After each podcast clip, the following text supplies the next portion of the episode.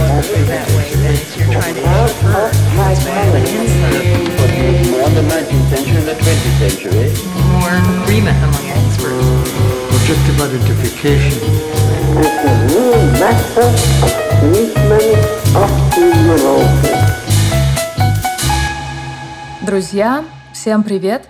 С вами я, Алина Фрей, практикующий психоаналитик и авторка подкаста «Голоса в голове».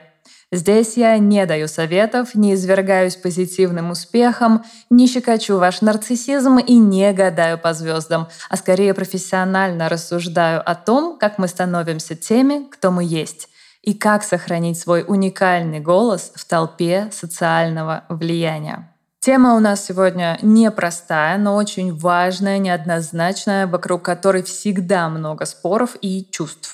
Но я надеюсь, нам сегодня удастся в этом выпуске дать особенный психологический и психоаналитический взгляд. Говорим про аборты. В гостях у меня клинический психолог, специалист по травме Анна Курьез. Аня, привет, спасибо, что пришла. Да, добрый день. Такая непростая тема. Алина меня пригласила, да, и сразу ну, на такую, как мне кажется, неоднозначную, серьезную и важную тему – Поэтому я, конечно, откликнулась. Могу сказать, что с удовольствием. Мне кажется, это будет очень интересно и для наших слушателей, и вообще для, для нас, да, для самих психоаналитиков, потому что, э, мне кажется, э, тема абортов – это вообще тема, которая затрагивает большой пласт женщин, а, либо аборты, которые уже случились, либо аборты, которые были у их родителей, у их мамы – да, и папы. Вот, а, да, то есть у многих а, подрастающие девочки, которые уже женщины и девушки. Поэтому, мне кажется, сегодняшняя встреча будет очень интересной. Супер. Я бы, наверное, еще добавила, что это касается, наверное, всех людей с той точки зрения, что фантазии о том, как это быть абортированным ребенком, могут э, посещать совершенно разных э, людей, мужчин и женщин разных возрастов. И при наличии подобной угрозы э, когда-то, может быть, в разговорах родителей и при ее отсутствии, то есть даже вот в работе я с этим довольно часто сталкиваюсь. Но начать я хочу с э, этической задачки, через которую философы показывают сложность вопроса аборта.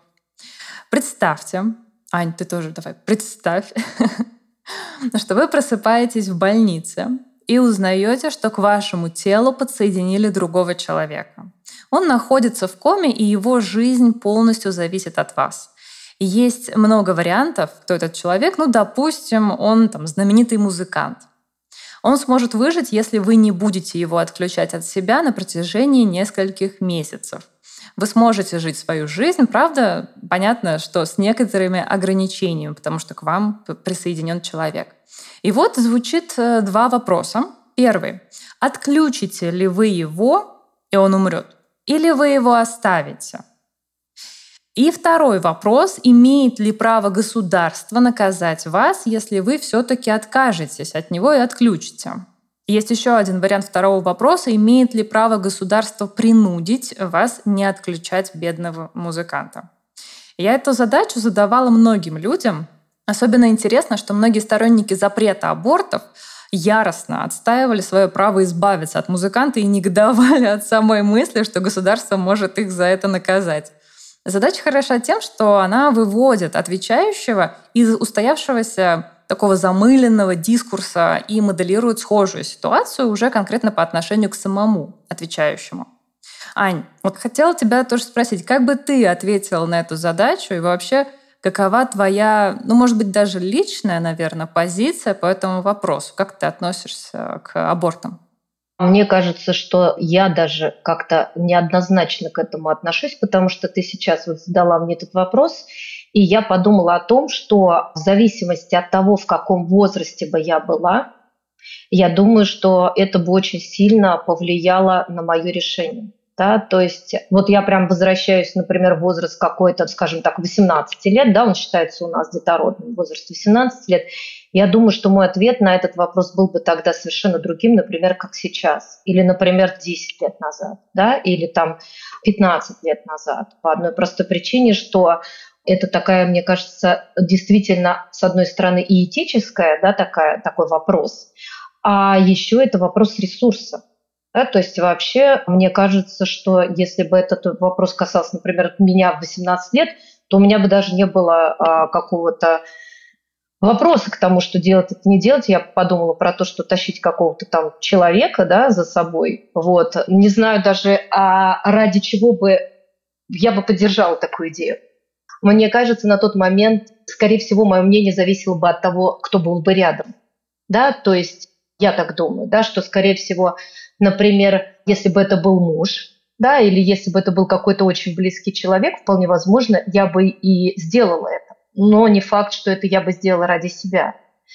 А если бы, например, сейчас такой стоял бы вопрос, то вот здесь я уже подумала бы, да, то есть это бы, скорее всего, было бы такое мое осознанное решение. Опять же, я не исключаю, что на него бы тоже влияли факторы времени. Как я себя чувствую, да, какие у меня жизненные обстоятельства.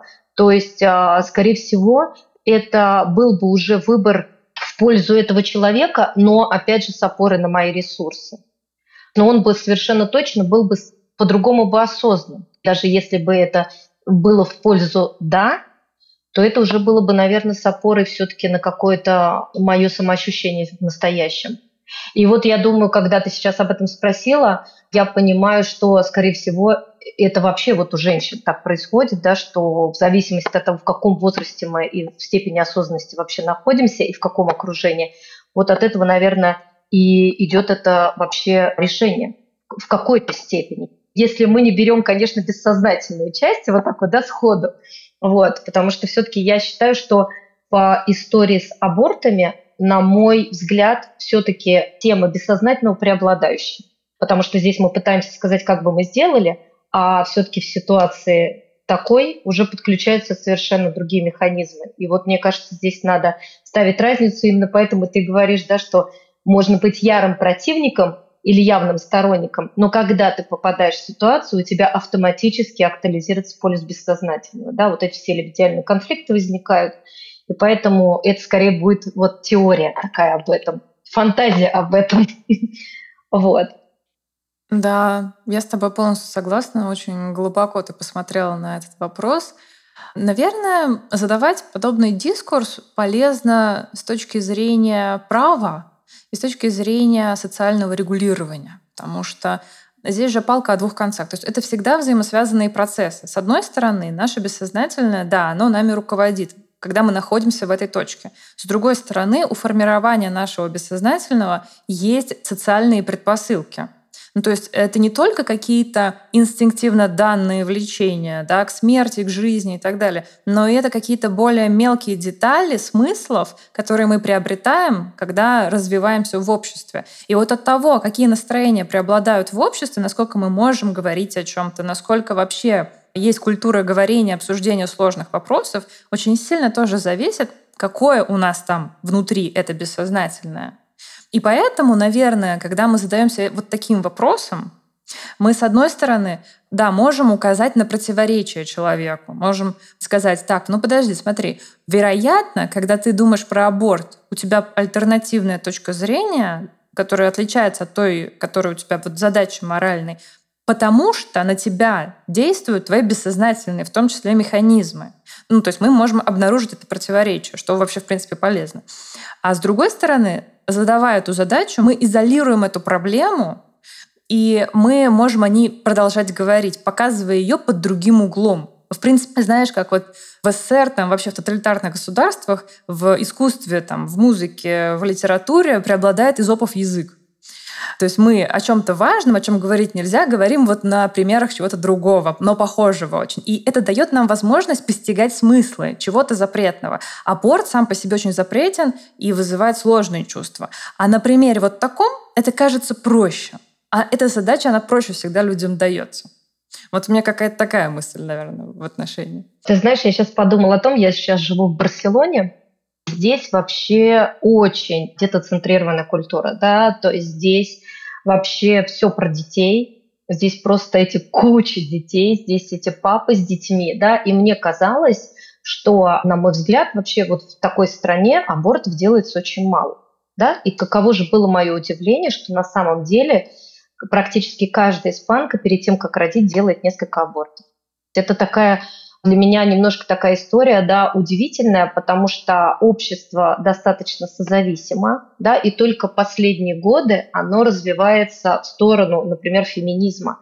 Это общество, в котором вот действительно был мачизм, было очень много насилия и так далее. Да?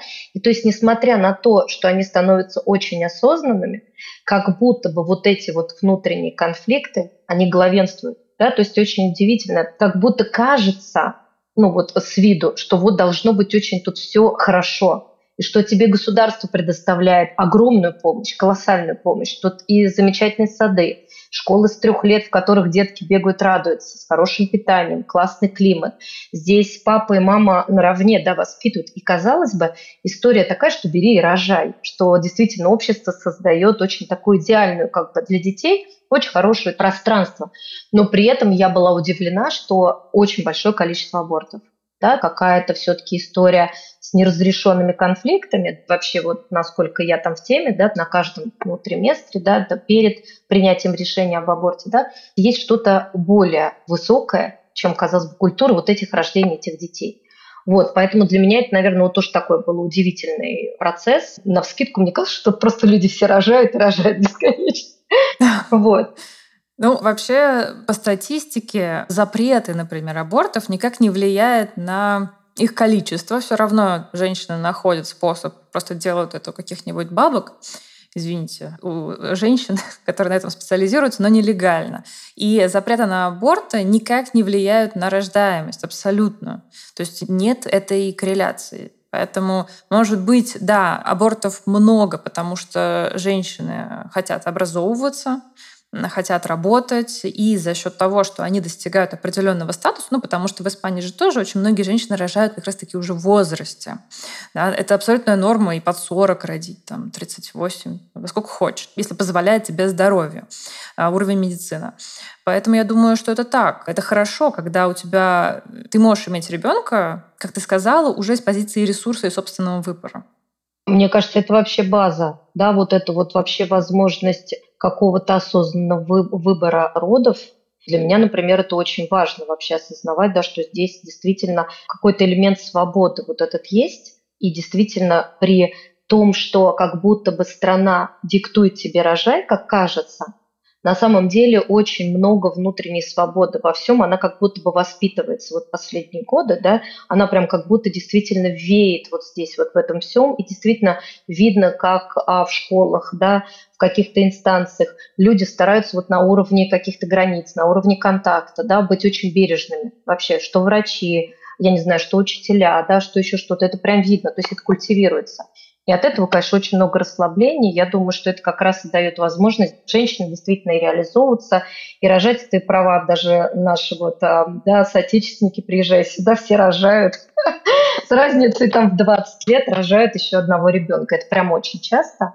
Вот, а в 40, за 40 лет, и они не чувствуют себя здесь старородящими. Вот, мне кажется, это тоже такая очень приятная история. Действительно, еще и при таком уровне медицины.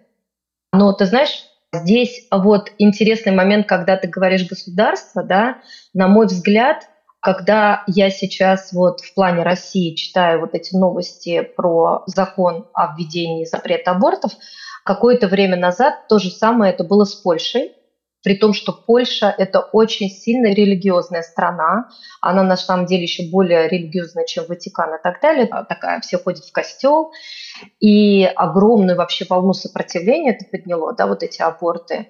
И мое ощущение было, что страна очень напугана.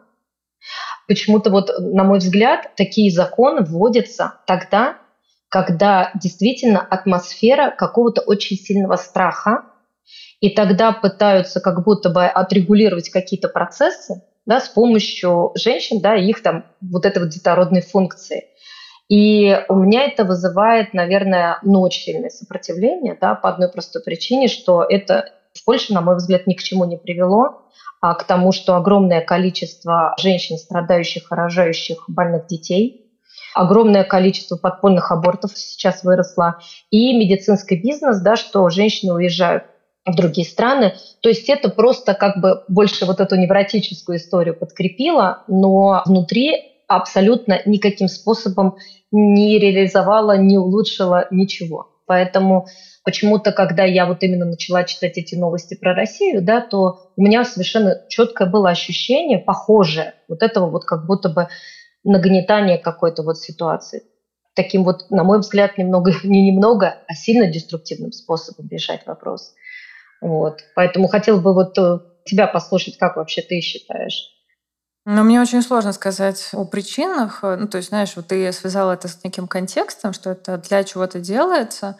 Вообще, в принципе, я всегда рассматриваю государство как э, аппарат управления. Да? Государство, так, с позиции Фуко, надзирать и наказывать, что все-таки желание власти состоит в том, чтобы иметь эффективных, управляемых э, граждан.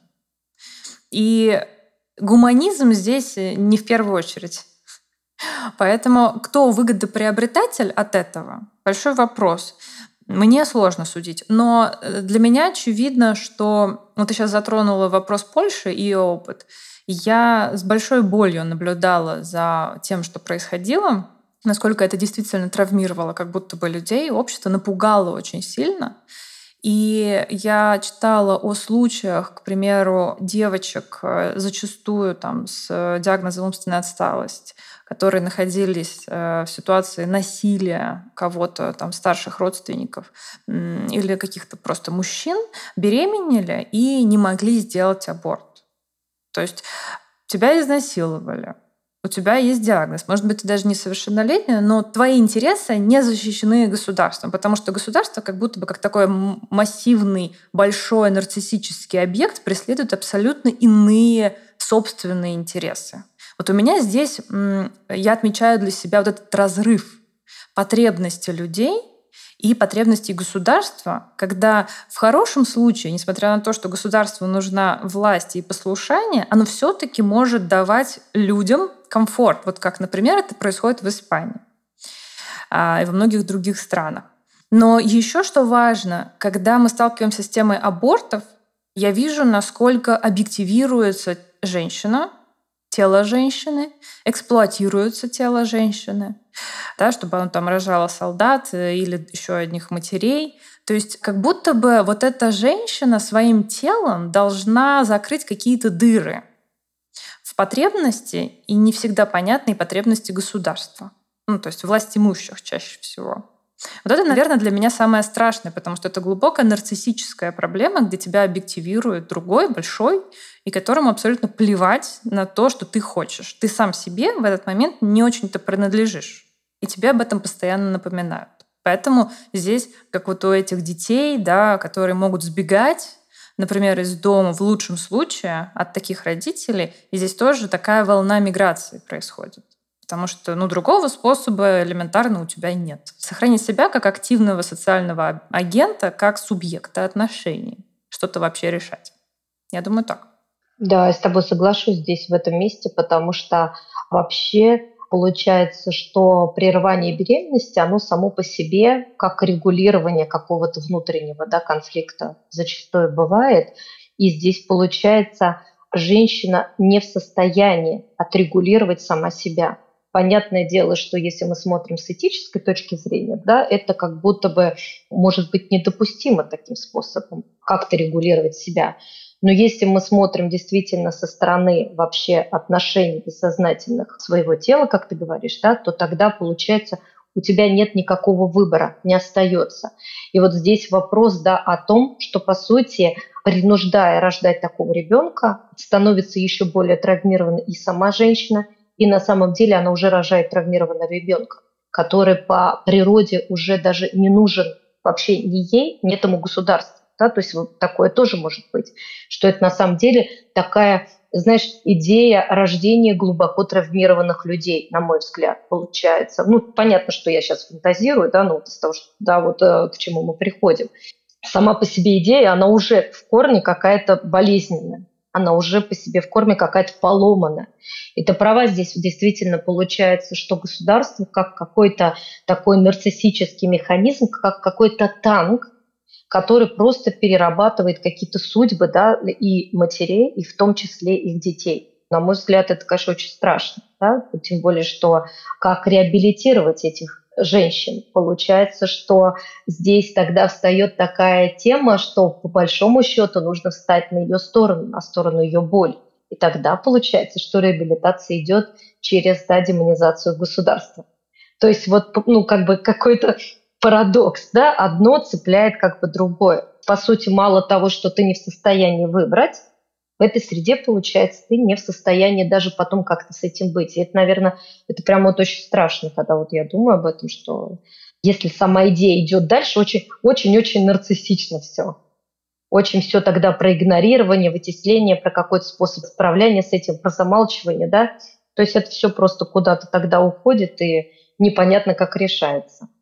Да, мне показалось очень интересным, что ты сказала, что когда женщина все-таки в этой ситуации делает, получается, свой выбор, например, на какой-то тайный аборт, да, или же, например, окей, она рожает, но мы можем ее реабилитировать только через демонизацию государства, получается, эта задача без решения.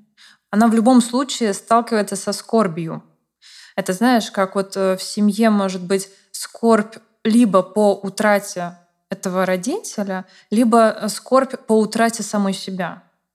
Но это правда задача без э, хорошего решения. В любом случае это какая-то такая, ну, не, не очень про гуманистическая история.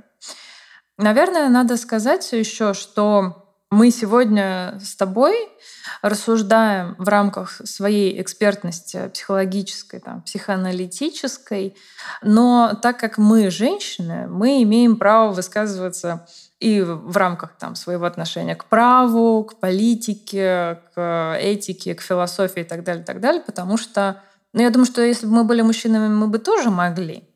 Но все-таки это такая очень живая тема, которая не оставляет все равно нас только в рамках нашей профессиональной идентичности.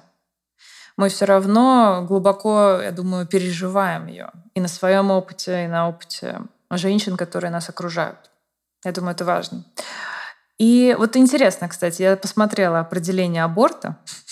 Вообще, ну, всегда же хочется начать с определения. А под абортом понимается искусственное прерывание клинической беременности путем преднамеренного врачебного вмешательства на определенном сроке и при определенном весе плода. И все, в принципе, окей с этим определением, но меня заинтересовало определенный срок и определенный вес плода. Почему? Потому что кто определяет? нужный вес и нужный срок, конечно же, не сама женщина, а тот, кто дает ей на это право. То есть в любом случае надо понимать, что каких бы идеалистических взглядов мы не придерживались в отношении женщины и права ее на собственное тело, в большинстве стран мира, в подавляющем большинстве, этот вопрос регулируется государством. В некоторых странах это вообще под запретом, а в некоторых очень либеральные нормы. Но надо понимать, что государство в любом случае будет участвовать в этих процессах. И мне бы вот как раз хотелось сегодня предложить посмотреть, не исключать, по крайней мере, отношения между женщиной и государством как объектом да, из всей этой истории.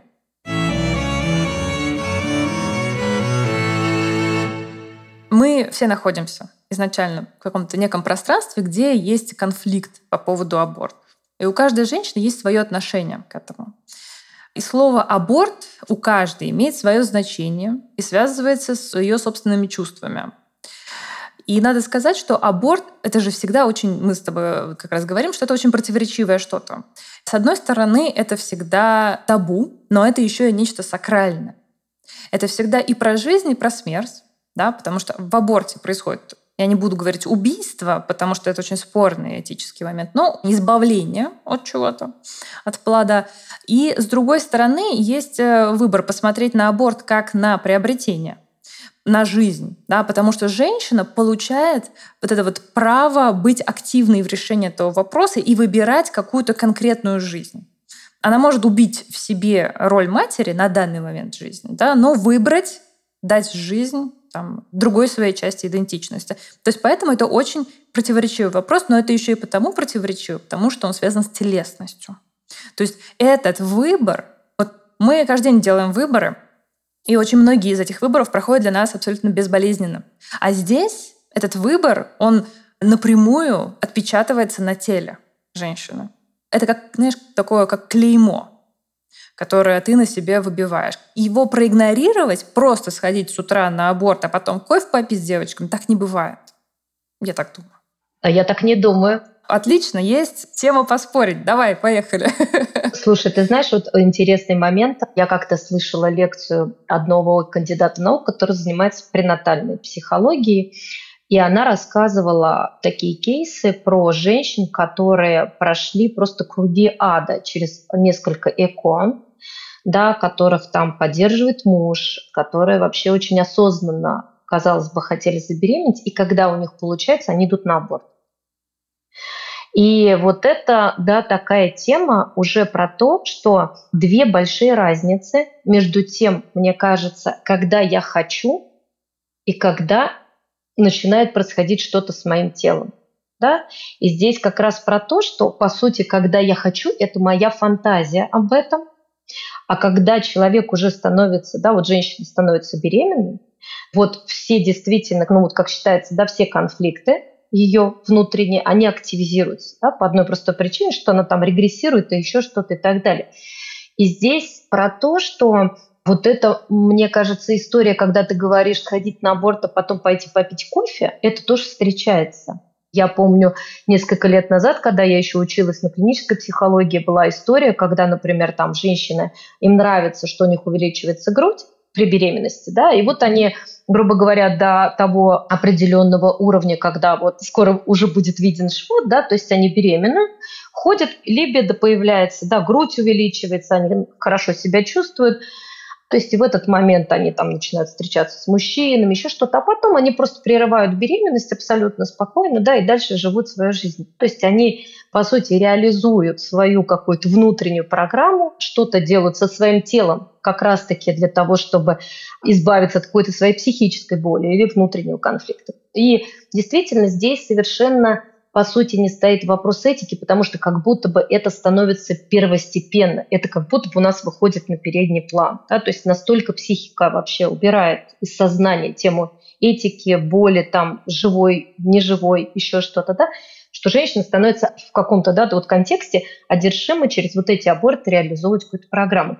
Поэтому, но я думаю, ты совершенно права здесь про то, что это не может не влиять даже если она этого не чувствует, это не может не влиять, да, потому что это, ну, как бы медицинская процедура, да, как бы она ни проходила, все равно после этого женщина там к этому готовится, потом от этого отходит, да, то есть это какие-то вещи такие, которые не могут проходить бесследно, но вот этот вот вопрос как раз про то, что можно к этому относиться по-разному, и можно действительно это делать постоянно, да, то есть 12, 13, 16 абортов, да, то есть какие-то такие, ну, количества, и при этом действительно относиться к этому как к чашке кофе. Хотя, казалось бы, со стороны это может показаться жуткой ситуацией, но только таким способом она, например, что-то женщина реализует. Еще интересный такой кейс был, помню, про как раз-таки гинекологические осмотры. В детском возрасте девочек с последующим желанием психики восстановить вот эту ситуацию, тоже очень хорошо описан такой. Причем он не единственный. Несколько вот таких кейсов, я помню, я и читала, и вот даже когда сейчас здесь готовилась, посмотрела, что ранние гинекологические осмотры, они реально могут влиять на то, будет ли потом впоследствии женщине делать аборт. То есть, казалось бы, такие не очень-то совместимые вещи, но очень хорошо описывается, почему это происходит. Да, что вот это непонимание, стыд и какие-то другие чувства, да, то есть человек, по сути, перепроживает раз за разом одну и ту же ситуацию. Блин, спора, видишь, не получилось.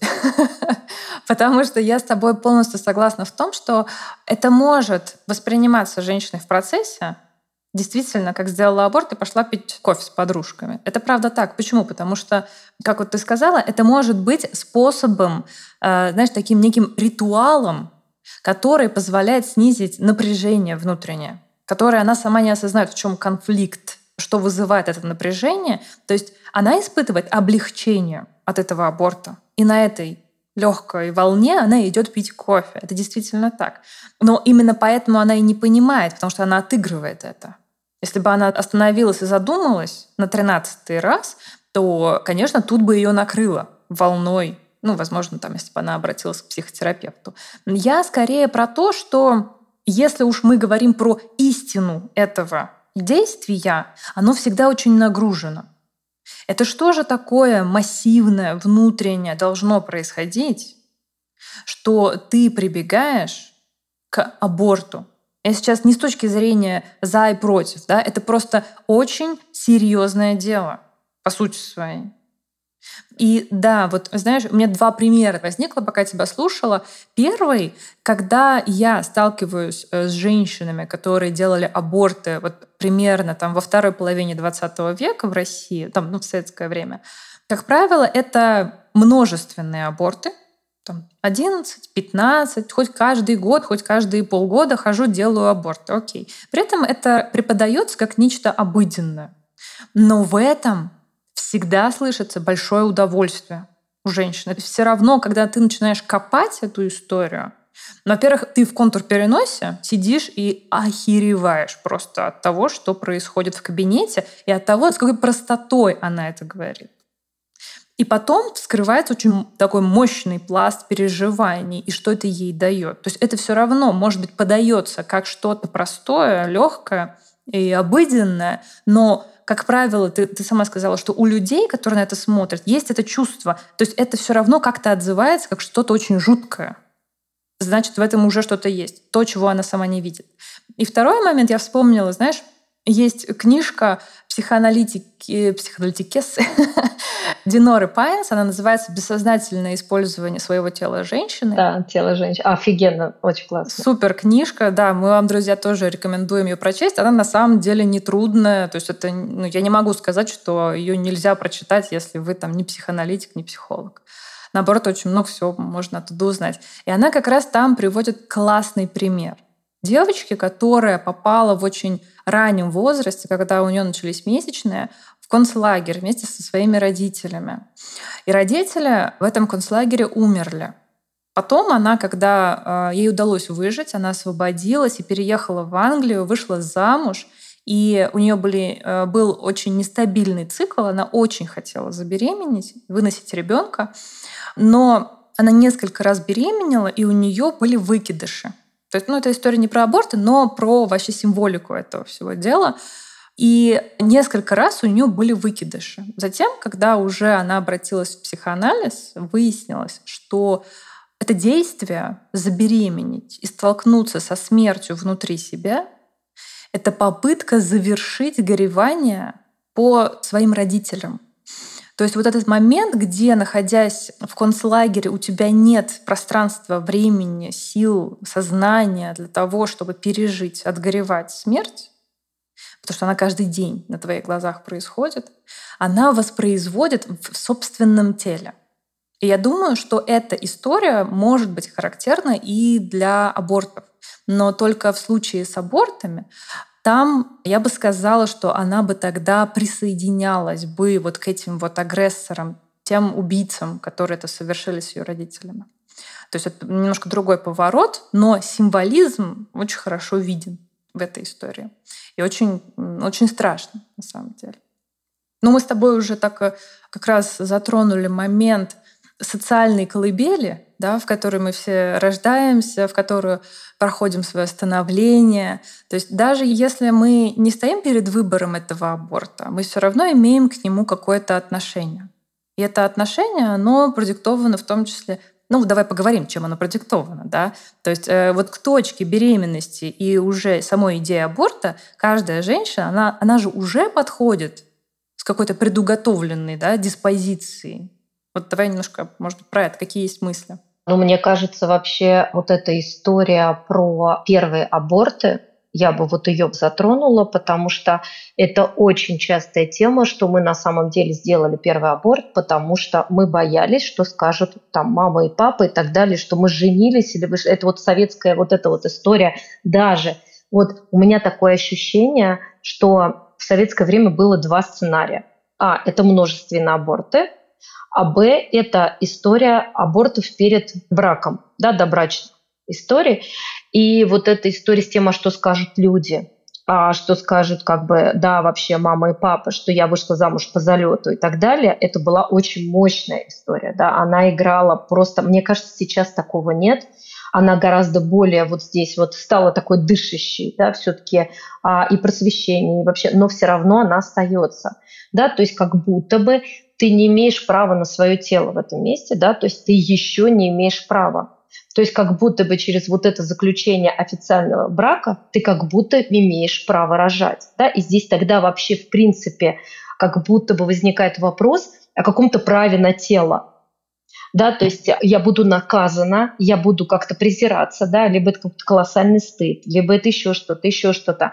Да, то есть он идет от общества, но здесь, мне кажется, очень сильно идет и от семьи в том числе. Да, то есть вот эта история с Нагуляла, Потому что я вот просто неоднократно слышала и у своих клиентов, да, когда они говорят, до меня был сделан аборт, до меня было сделано два аборта, да, то есть как будто такая достаточно обыденная тема.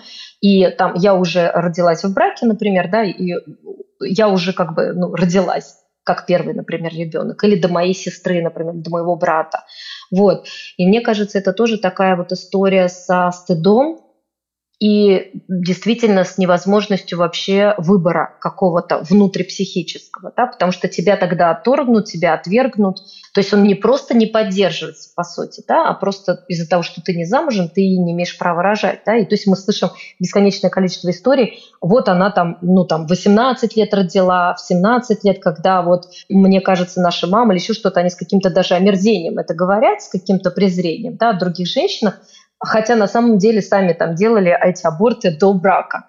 Но здесь как будто бы вот это их отрезает, да, вроде как, что ты уже в браке родила. Мне кажется, это такая вот тема действительно культур, и сообществ, где нет вообще никакого просвещения, кроме как вот этого действительно какого-то, знаешь, института брака, в котором вот мы должны родить первого ребенка, потом ты должна часики-то тикают второго, еще что-то, да, и здесь как будто бы у тебя пропадает выбор. И как будто бы вообще роды до брака или роды без мужа – это очень-очень стыдно. Если мы берем Европу, тоже Испанию, да, здесь все рожают, и, в принципе, они сто раз подумают о том, вообще нужно ли замуж выходить да, то есть здесь большая история, тут очень много таких браков, в которых оба воспитывают ребенка, но при этом они не женятся, и при этом они абсолютно свои отношения никак не связывают. А у нас это какая-то была история, да, вот, э, что ты в принципе не имеешь права как будто бы до брака родить, иначе ты уже автоматом с тобой что-то не то. Мне кажется, такая тема очень важная, и Особенно, я считаю, здесь вот эта тема трагедии, потому что раньше аборты очень часто же делали в каких-то условиях таких, да, вообще нечеловеческих. Если женщина потом впоследствии не могла вообще иметь ребенка, это же такая большая трагедия. И очень часто а в последующем эти же самые родители, которые гнобили, по сути, этих девочек, да, они начинают гнобить за то, что они сделали аборт, потому что детей, например, потом нет. Да. Ты знаешь, я вот подумала, что получается есть некоторая такая модель последовательных стадий вот этих институтов, куда ты приходишь, социальных, и тебя там опробируют. То есть сначала тебе там должно стукнуть 18, там, тебе необходимо закончить э, институт, например. Потом тебе нужно выйти замуж ты становишься некой законной ячейкой общества. После этого уже ты имеешь право пойти там, в гинекологию и родить ребенка. После этого есть сразу же второй ребенок, там год-два. То есть как будто бы есть обязательность последовательности вот этой вот. И с одной стороны, я думаю, что есть же вот большое количество людей, которые ностальгируют по Советскому Союзу, в том числе потому, что у тебя не просто, может быть, отбирали какую-то свободу выбора, но тебе давали очень понятную модель. Вот эту как раз стадиальность, по которой можно было идти. И по сути, для личности такая стадиальность, она может быть привлекательной, потому что это последовательность инициации. То есть ты последовательно наслаиваешь на себя вот эти вот идентичности. И они ведь не лишены логики. Я сейчас просто, знаешь, э, я не за, вообще не за. И не против, я просто про то, что я понимаю соблазнительность этой модели для очень большого количества людей. Еще и потому, что в работе сейчас я сталкиваюсь с тем, что вот это вот пограничное поколение между тем советским и совершенно новым, современным, мое в том числе поколение, мы родились в начале 90-х, в конце 80-х годов, очень часто женщины чувствуют себя абсолютно потерянными, потому что вроде как они чувствуют, что у них, как у их матерей, должны были быть эти последовательные процессы инициации социальные, когда тебя государство инициирует или мать инициирует. Но у тебя этого нет, а что дальше выбирать, тоже не очень понятно. Ничего, ничего не сформировано было в тот момент. То есть всегда очень интересно смотреть на то, насколько для многих людей это привлекательно. То, вот о чем ты говоришь как раз. Да, слушай, хочется поржать, потому что сейчас они хотят припрофилировать с высшего образования да, народы э, женщин. Да, да.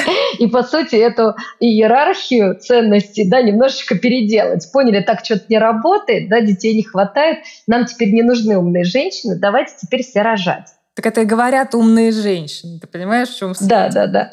То есть вот эта история с тем, что мы сейчас делаем новую структуру, по которой нужно будет проходить для того, чтобы стать социально приемлемой. Да? И я уверена, что если они это ведут, через какое-то время это правда начнет работать. Uh-huh. Вот, потому что если очень долго да, вот это вот внедрять, оно все равно рано или поздно просто в систему встроится.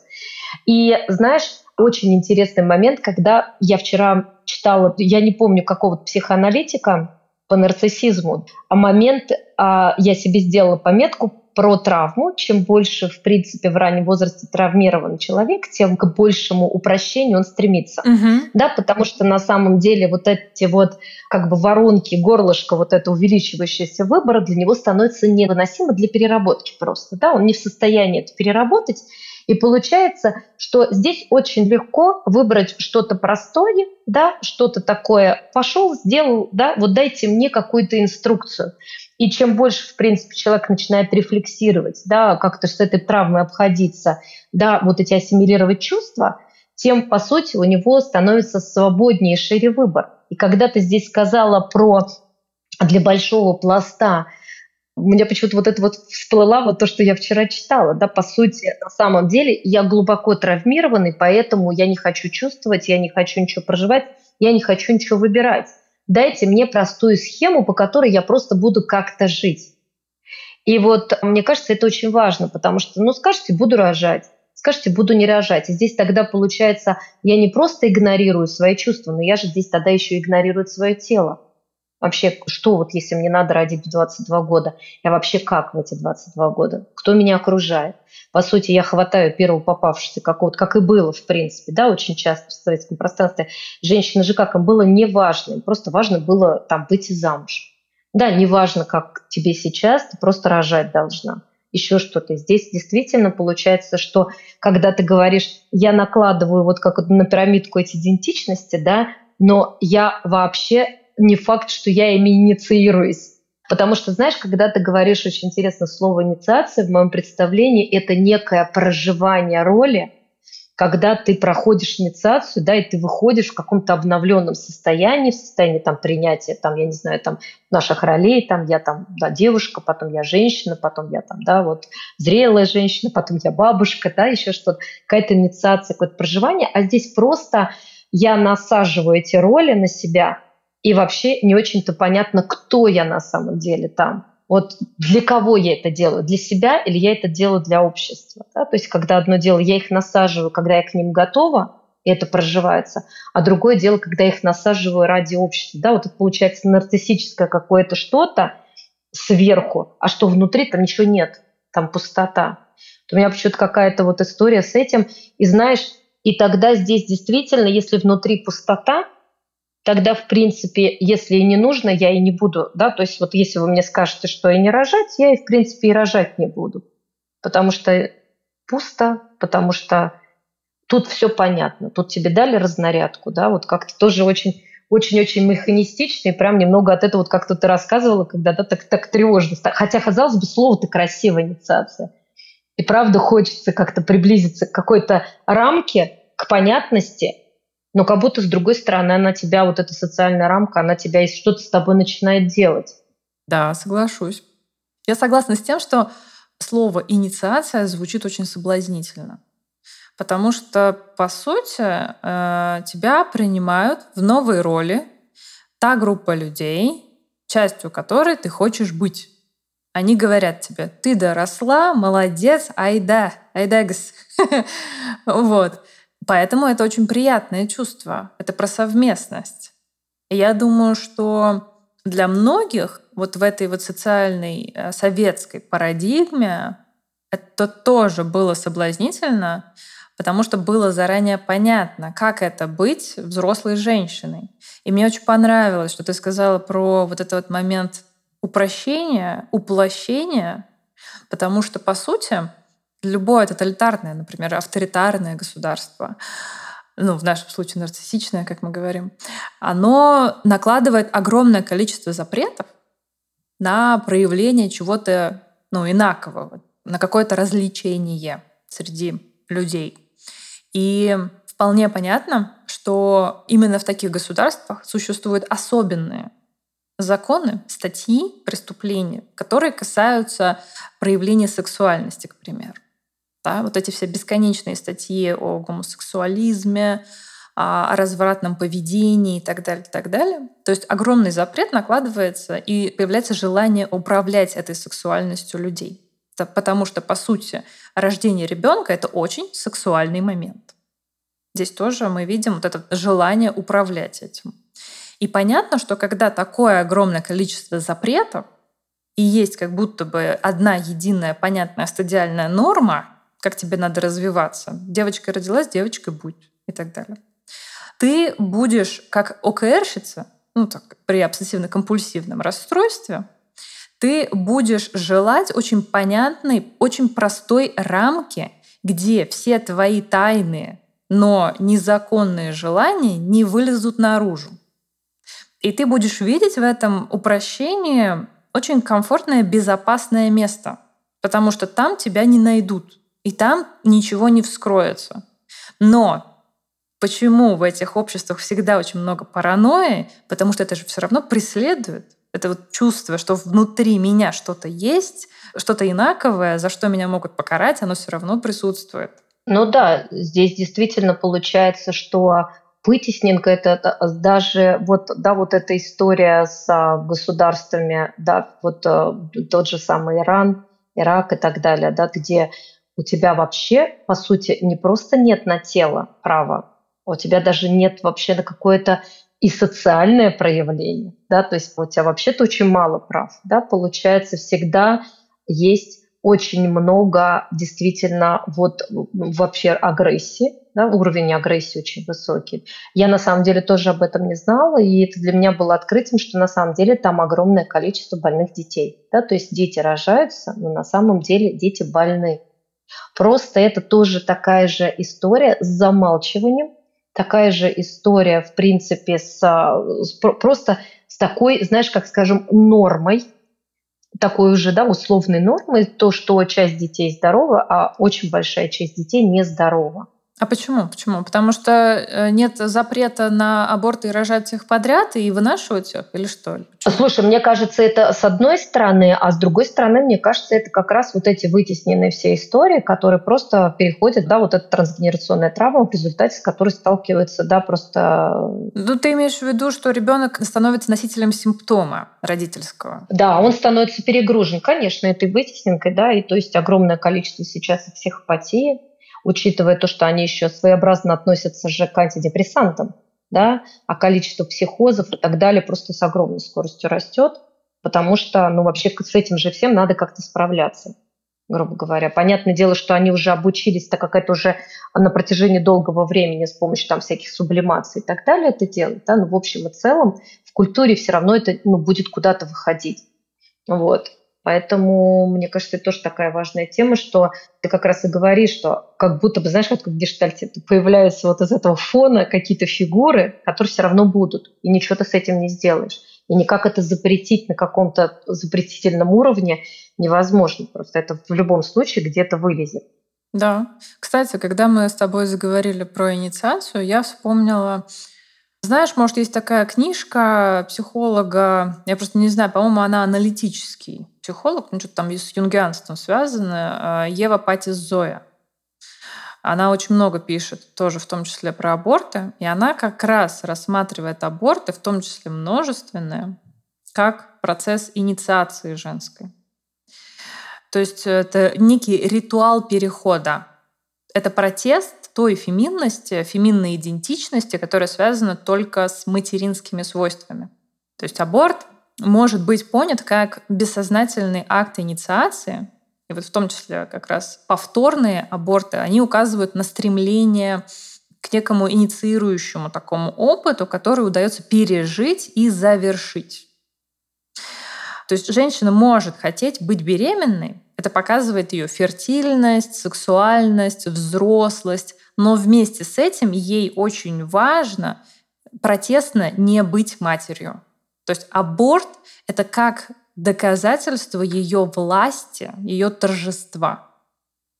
Вот она так смотрит на это. Мне это очень откликается. Знаешь, еще ты когда сказала это протест, у меня, знаешь, в голове была попытка протеста. Знаешь, как будто бы множественный аборт – это попытка прокручивания чего-то. Да, вот есть же понятие, да, множественного аборта как способ справиться с психической болью. Да, то есть некая попытка пройти эту инициацию действительно. И знаешь, еще очень интересный момент про то, что действительно в советское время было очень много абортов, да, женщины делали очень много абортов, но ведь поколение до них, два поколения минимум, там было очень много детей. И здесь, когда ты говоришь про то, что действительно, возможно, я вырастаю в некой системе, в которой эти дети, когда их много в то время, они с дефицитами будут, да, я в свою очередь не хочу рожать детей с дефицитами, например, да, или я не хочу, чтобы мой ребенок был настолько же дефицитарный, например, как я, потому что война, да, отсутствие отцов, да, то есть вот это количество детей, то есть там огромная травматизация, и тогда, но отказаться, например, сознательно от этого невозможно, да, то есть бессознательно ты некая действительно инициация, я не хочу быть в роли матери. И знаешь, очень интересная тема здесь, я тоже как-то слушала про что если женщина забеременела, то в принципе желание быть матерью есть но и как раз-таки, да, оно сталкивается с тем, что уже появляется внутренний конфликт на моменте оплодотворения. Потому что, да, то есть женщина регрессирует, особенно считается до трех месяцев, вот это первая фаза, потому что вторая уже связана с сексуальностью. Первая считается, что она проживает оральную стадию. И здесь появляется конфликт с матерью, то есть вот это основная история ранних абортов медикаментозных, это вот про то, что появилось нечто с моей матерью. Да, то есть если, например, мы берем второй уже, второй триместр, то здесь уже делают, там уже, по, по сути, у меня появляется живот, и все видят, что у меня это было.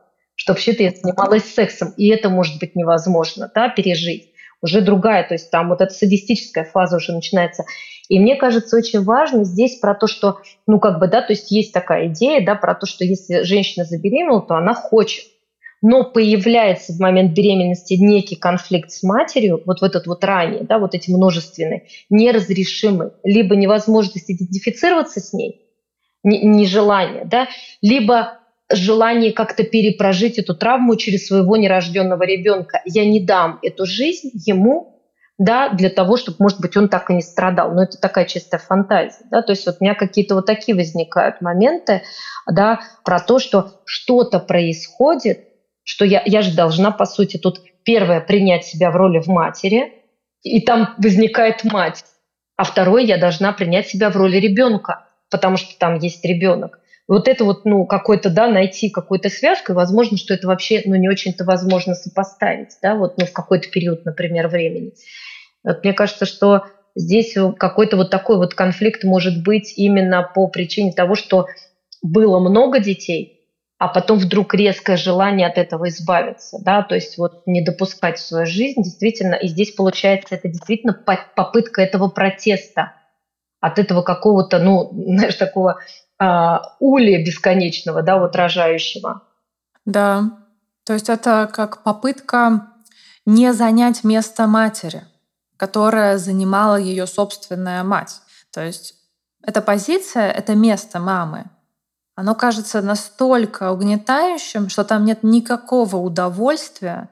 И мне кажется, это очень болезненное переживание, потому что если ребенок видит, что у матери в ее материнстве нет удовольствия, это значит, что я чувствую как ребенок, что мама от меня не способна получить это удовольствие. Что, грубо говоря, вот как раз здесь может возникать фантазия быть абортированным. То есть этот отказ только произошел уже после рождения ребенка. Понятно, что объективные обстоятельства бывают разные. Действительно, голод, война, безработица, огромное количество детей, хозяйство и так далее, раскулачивание. Огромное количество объективных обстоятельств, где женщина не способна быть достаточно хорошей мамой для своих детей. Но мы тоже должны понимать, что все равно мы не обвиняем часто женщин, да, но мы должны понимать, что у этих детей формируется свое собственное представление об этом материнстве. И оно правда может, знаешь, таким быть, которое невозможно э, в себе взрастить. Ради чего? И вообще, в принципе, вот эта ситуация социальная, где ничего не растет, где выжженная земля, и внутри матери, которая оказывается беспомощной или бессильной, и там, допустим, отец умирает на войне, там еще что-то, вообще вот выжженная земля, ничего не растет, это в принципе вот это вот атмосфера внутри ребенка, где внутри него тоже потом, когда он вырастает, ничего не может вырасти. И вот это вот желание что-то взрастить, оно может сталкиваться вот с этим бессознательным впечатлением от, от жизни, где очень сложно, где нет удовольствий, и где сложно идентифицироваться с такой матерью. И это как, знаешь, протест против материнства, тоже как против тюрьмы. Ну, проще говоря, очень многие женщины так это описывают, что я сделала аборт, потому что я не хочу заходить в эту кабалу, в эту тюрьму, где у меня не будет жизни, где я лишаюсь как будто бы своей субъектности. Но, с одной стороны, это же правда так. На время ты становишься контейнером, биологическим контейнером для ребенка. И ты во многом обслуживаешь биологически, а затем еще и психологически его нужды. Ты ему, по сути, принадлежишь во многом. Он тебя объективирует. Он не смотрит на себя как на отдельного человека, как на личность. Ожидать этого не приходится. Он просто сосет, а ты ему это даешь и ничего не получаешь взамен. И это очень тяжелая ситуация, потому что если внутри у тебя ничего нет, что ты можешь ему дать, да, достаточно много, поделиться, это же тоже такой момент важный. Могу ли я делиться? Не ожидая вот, э, ничего от него взамен ну, нет, вероятно, внутри может быть вот это ощущение пустоты, что я, а мне и давать нечего. У меня, в принципе, очень большой дефицит внутренний. Тоже благодаря вот какой-то такой своей семейной истории. У меня какая-то такая мысль. А ты знаешь, здесь вот у меня тогда такой возникает тоже фантазия о том, по какому принципу выбираются дети. Получается, среди этих многочисленных абортов какие-то дети бывают, что рождаются да? И вот по какому принципу, интересно, здесь я не выбираю этих детей. Здесь же вот основная, да, там э, была социальная реклама какая-то, когда сидит большая семья за столом, да, и вот один там что-то там стих читает, второй еще что-то, еще, да, там третьему ложкой по башке бьет, и все они такие смеются, и потом остается один, остальные пропадают. Да, то есть они растворяются в воздухе, и как бы идея такая, что вот эти дети, они же как бы, ну как бы на каком вот вы, да, там основании вот этот выбор происходит, да, то есть мне кажется, это уже вопрос какой-то даже истории сиблингов, когда здесь очень часто же возникают чувство вины, например, у людей, что перед ними сделали аборт ребенка, да, или после них сделали аборт ребенку, или у близнецов один например, съел в утробе другого, да, то есть за счет него жил второй, или еще какой-то, это по сути становится таким тоже лейб-мотивом развития психики, да, и когда второй ребенок фантазирует об этих убиенных детях, да, и ему непонятно, то есть по какой такой причине, да, вот это, мне кажется, тоже такой внутренний очень интересный процесс, такой очень болезненный, может быть, процесс, да, вот э, осознавание принципа выбора.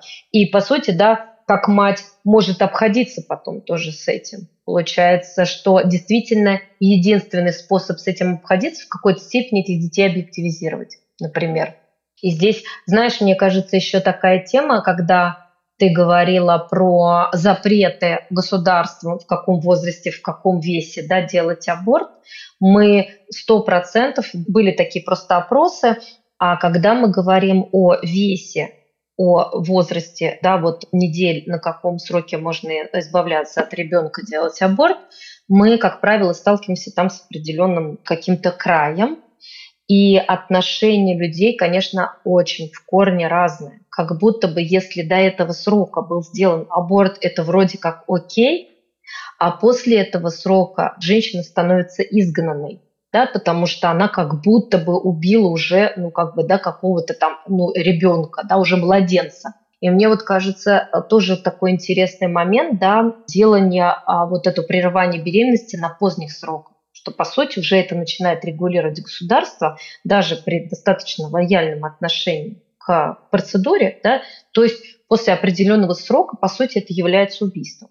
Тоже. И опрос просто про то, что насколько сильно люди по-разному к этому относятся. Если здесь они окей, еще более-менее, да, а здесь просто вот какой-то запрет практически у 100% людей, да.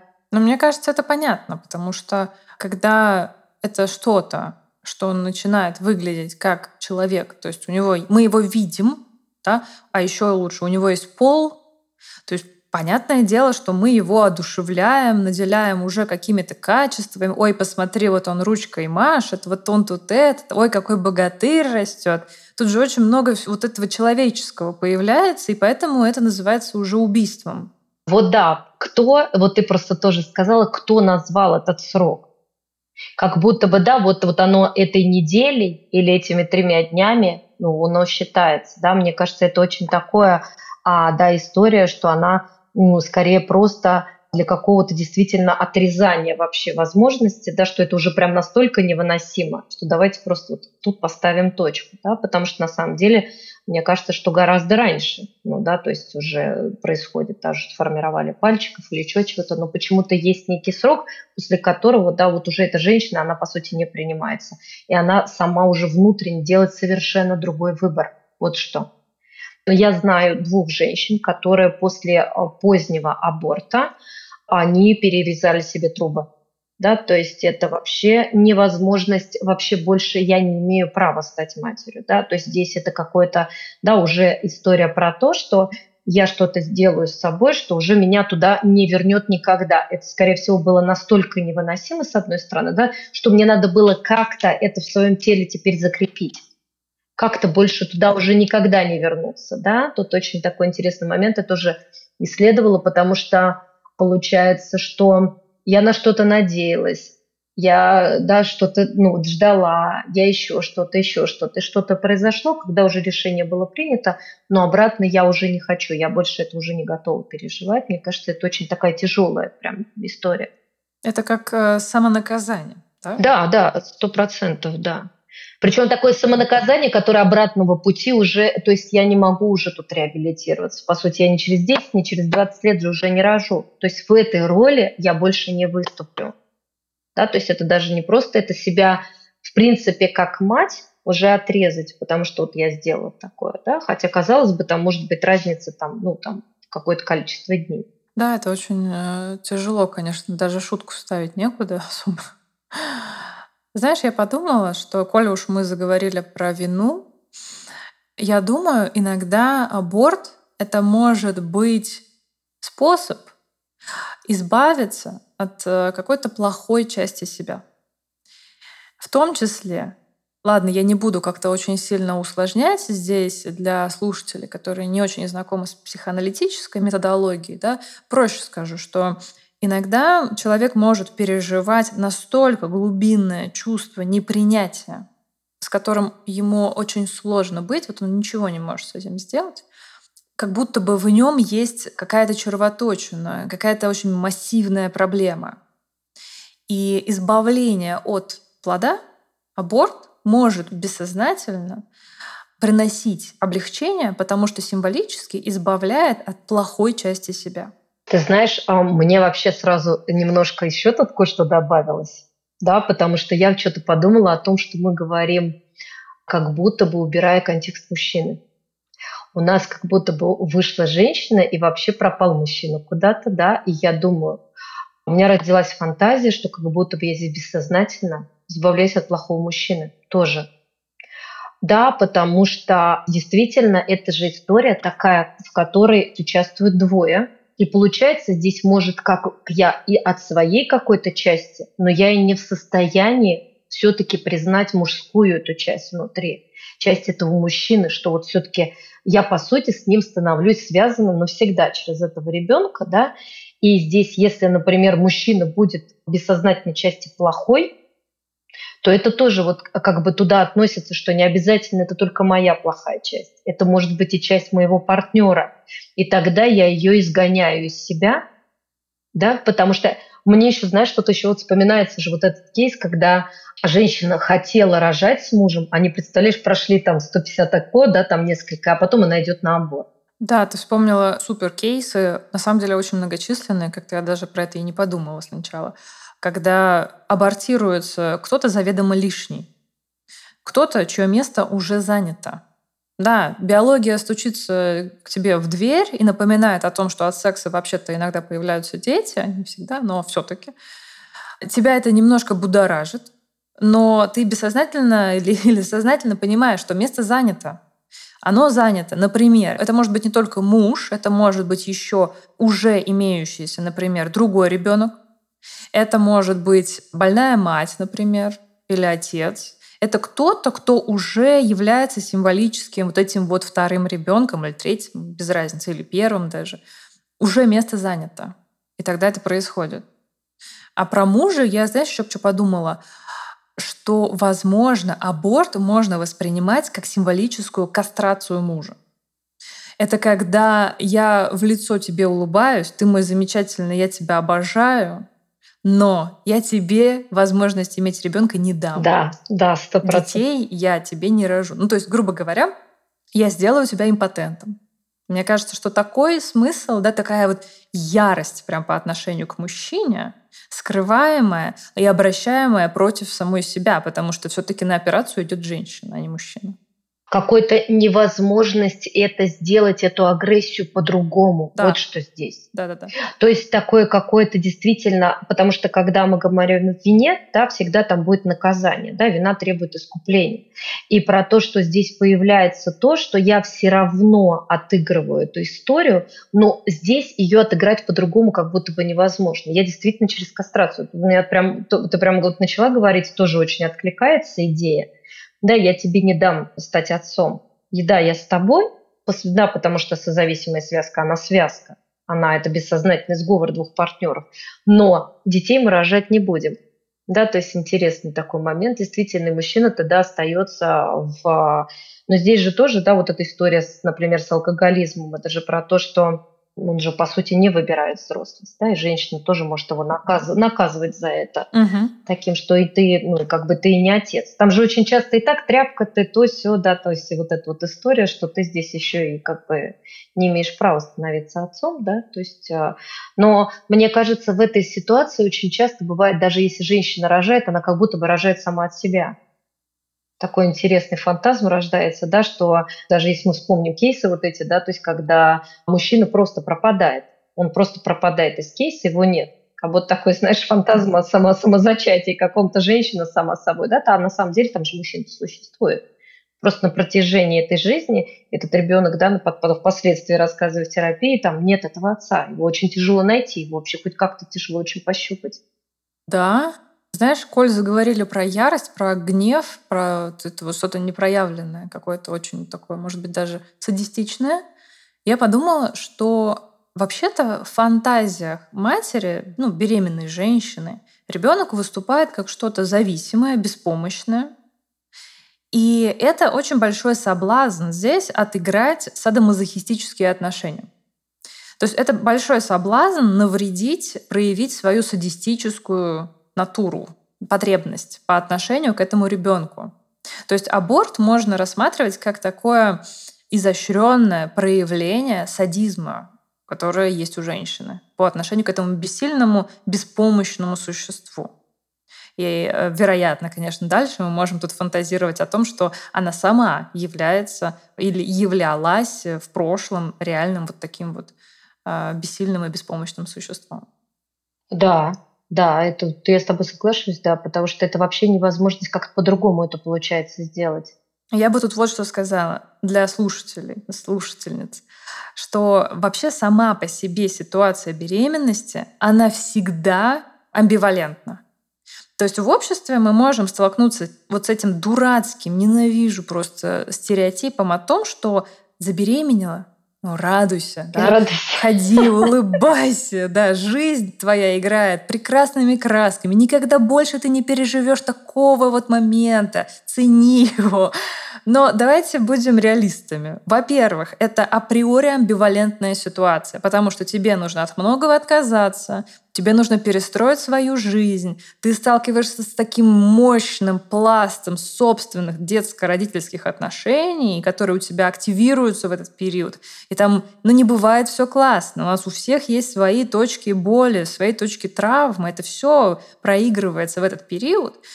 И эта ситуация, где от тебя кто-то зависит, ты испытываешь, переживаешь соблазнение на гнев, ты переживаешь соблазнение на эксплуатацию этого маленького, ты переживаешь соблазнение на слияние с ним и использование нарциссическое его. Это заведомо всегда очень сложная ситуация. Она всегда амбивалентная. И если мы будем открыто об этом говорить, признавать это, что да, мамочка там молодая, ты можешь испытывать злость к ребенку.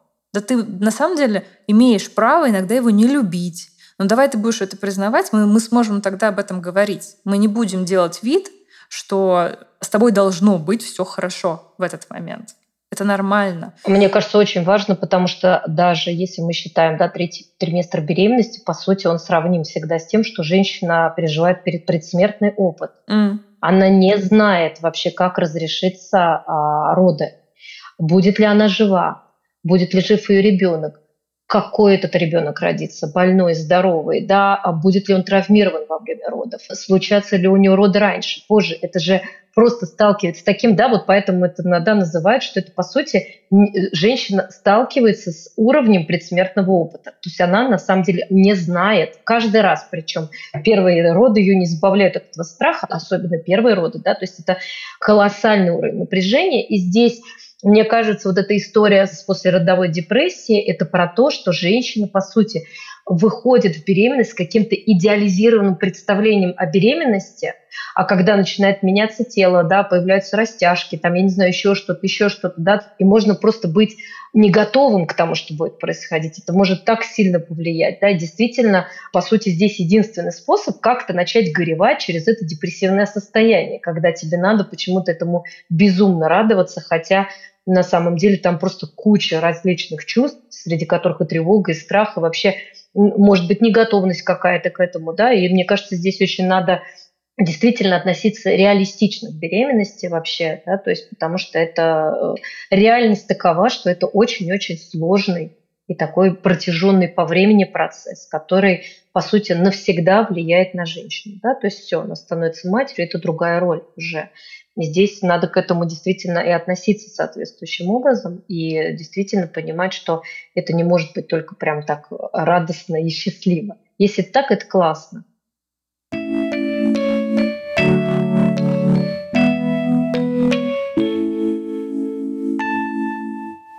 Наверное, хочется под конец еще задать вот такой вопрос. Если аборт случился, да, женщина к нему прибегла. Как ты считаешь, Ань, всегда ли это травма? Мне кажется, все очень сильно зависит от того, что этот аборт, чем он является внутри женщины для нее. Да? То есть, если это действительно какой-то вынужденный, разрывающий ее на части шаг, или а, действительно она, да, вот мы же знаем, да, постабортное состояние, это действительно состояние травмы, когда женщина просто обязана, да, то есть ее задача оказать себе помощь какую-то, потому что это очень сильно на нее влияет. Но я не думаю, что это всегда есть травма. Правда, очень зависит от того, как сама женщина к этому относится да, то есть если это было принятое решение, да, плюс она, например, была окружена очень большим уровнем поддержки, да, плюс если у нее не возникает здесь токсического чувства вины, то вполне возможно она, ну, как-то с этим справляется, да, и потом это проживает как часть, она горюет, например, по этому моменту, да, то есть еще что-то. Тогда, мне кажется, эта история с каким-то завершением, возможно, она будет об этом там вспоминать там с чувством грусти или еще, может быть, даже облегчения да, то есть с чувством облегчения, что она, может быть, обернувшись, скажет, господи, слава богу, я тогда там, глядя, например, на какого-то своего там супруга или какую-то ту ситуацию, она может подумать, господи, как здорово, что я приняла это решение, да, то есть такое вполне возможно. Но я думаю, что если это какая-то вытесненная история резкого обрывания, да, либо какого-то связанного с переживанием очень сильного чувства вины, то я думаю, что это действительно травма и имеет место ее а, привносить. И вообще вот эта история, знаешь, вот какое-то время назад вот все работали с этими абортами, с этими расстановками, знаешь, раскладывали вот этих вот э, детей умерших как кирпичики, делали какие-то ритуалы. Я не очень-то в это верю, да, я, мне, мне кажется, это очень каким-то таким скорее попыткой как-то быстренько решить какие-то сложные проблемы, быстренько вот мы сейчас на кнопочку нажмем, всех разложим, э, скажем какие-то слова, и у нас этого не будет и все. И это как-то само собой разрешится. Вот мне кажется, это какое-то упрощение, очень-очень сильное упрощение, да, потому что это не факт, что избавит ни от каких-то чувств, ни от каких-то, да, вот достроит твою систему, излечит. Но если людям с помощью этого ритуала становится легче, я считаю, что он имеет место быть. Да? То есть если человек реально что-то делает, ему становится легче – да, если он думает, что он там путешествует в прошлой жизни или там делает какие-то остановки с этими вещами, ради бога, если он через такую метафору ему реально становится легче, как говорится, я только за. То есть я ничего не имею против. Вот. А, поэтому, мне кажется, это тут очень-очень зависит от места вот этого аборта внутри а, да, вот каждой женщины и ее окружения в том числе, потому что, мне кажется, все равно это влияет и на того человека рядом, да, с которой там, например, с ней зачал этого ребенка, если он знает, конечно, об этом, если она не сама там, да, вот, ну, как бы, если это какая-то, может быть, связь такая, которая... Вот от нескольких факторов. Но я думаю, что не всегда это будет травмой. Круто, даже добавить нечего, я полностью с тобой согласна. Очень понравился мне э, поинт про расстановки. Да. Ну, вообще, я должна сказать, что я не люблю какие-то тоже вот упрощения и обобщения, особенно из разряда там дал Бог зайку, даст и лужайку. Это все какая-то хрень, извините. Но э, несмотря на то, что мы сегодня говорим про аборт ну, в таком хорошем пафосном состоянии, как о чем-то таком очень значимом, тем не менее, мне не хочется его ни как-то слишком сильно демонизировать, как какой-то смертельный грех, и мне же не хочется его как-то сакрализировать, что это какое-то вселенское благо. Это то, с чем может столкнуться в своей жизни женщина и мужчина, да, как тоже как участник этих отношений. Мы, в принципе, о многом сегодня поговорили, о многом не успели, к сожалению, но у нас тоже есть свои ограничения, как и у этой женщины, которая прибегает к аборту. Но мне безумно приятно так глубоко обсудить эту тему с тобой, Ань. Это было замечательно. И а, если у тебя есть что-то, что ты хотела бы сказать нашим слушателям и слушательницам, еще, может быть, какую-то поддержку высказать или напутствие или что-то, вот, э, то, пожалуйста. А, мне кажется, тоже это очень классно мы с тобой поговорили и затронули много всяких аспектов. Мне кажется, что это в любом случае вообще тема аборта из-за того, что она табуирована и сейчас запрещается, да. Мне кажется, что какое бы решение женщина не приняла, да, ей нужно, ну, как бы обращаться, если она действительно чувствует, что там очень много чувств за поддержкой к нормальным людям, которые там не будут ее стыдить, которые не будут что-то с ней такое делать, пытаться с ее телом куда-то ее приткнуть и засунуть, а которые действительно помогут ей разобраться или помогут уже справиться с последствиями. Да? Просто мы же как раз вот когда и говорили про тему множественности, вот мне кажется, если действительно это множественно, то обратить на это внимание, да, и все-таки как-то с этим начать быть, как-то на это начать смотреть, как-то с этим, да, вот начать чувствовать это. Вот это, мне кажется, было бы очень здорово. И поэтому я тоже со своей стороны не осуждаю, а наоборот, можно сказать, с большим сочувствием отношусь к людям, которые, например, остались в глубоком чувстве вины или непонимания, или действительно в каком-то травмированном состоянии из этого, да, вот, ну, что уже, например, много лет прошло, а женщина до сих пор не дает права себе, например, жить или быть матерью. Мне кажется, это такой большой повод обратиться действительно за терапией, за хорошей, да, потому что можно уже сейчас даже просто прослушав, понять, что эта тема а, на самом деле не всегда нами сознательно регулируется что нами двигают другие механизмы, и здесь, э, да, вот это чувство вины просто не позволит нам, да, вот с этим просто как-то обойтись и себя реабилитировать. Вот, поэтому спасибо большое за приглашение, мне прям очень было стало хорошо и комфортно. Круто, круто. Да, ну что, дорогие друзья, спасибо, что дослушали выпуск до конца. Если вам нравится то, что мы делаем, пожалуйста, не забывайте делиться ссылками на подкаст в своих социальных сетях. Я всегда очень рада обратной связи, вашим оценкам, вопросам, пожеланиям. А на сегодня у меня все. Аня, спасибо еще раз, что пришла. Это был очень интересный и важный разговор. Кресле звукорежиссера, как всегда, замечательный Артур Мухан. А с вами, дорогие слушатели, мы прощаемся до следующего понедельника. Всем пока-пока.